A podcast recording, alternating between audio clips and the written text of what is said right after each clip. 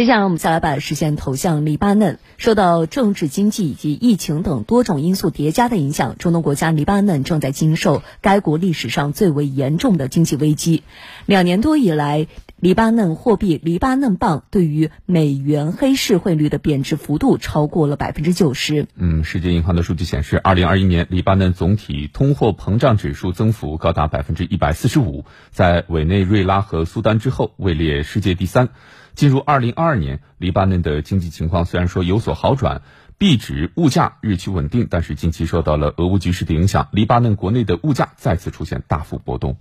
黎巴嫩是严重依赖进口的国家，小麦总消耗量的百分之六十来自乌克兰和俄罗斯。二零二零年八月四号，首都贝鲁特港口大爆炸摧毁了该国主要的谷物储存仓。从此，缺乏大型粮食储存能力的黎巴嫩更为依赖日常进口。从黑海运到黎巴嫩需要一周，而在目前情况下，黎巴嫩只能舍近求远，向美洲国家购买小麦，运输耗时长达二十五天。面食是黎巴嫩居民最为重要的主食。记者采访了贝鲁特的一家传统面食店，老板说，近期面粉、糖、食用油的进价都在涨，